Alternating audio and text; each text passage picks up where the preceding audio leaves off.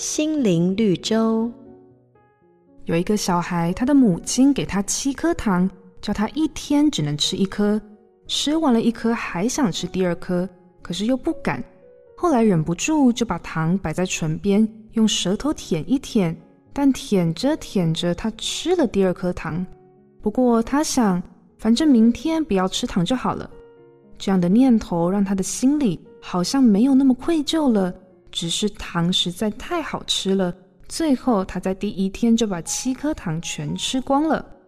其实，人的良心也是如此。一开始违背良心会很在意，再违背良心一下，慢慢就把良心摆在一边，对任何事都没有办法感觉到良心有亏了。圣经说：“我因此操练自己，对神对人常存无亏的良心。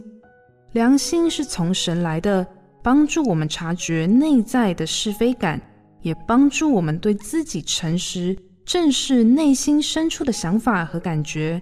因为上帝引导我们做对的事，避开不对的事。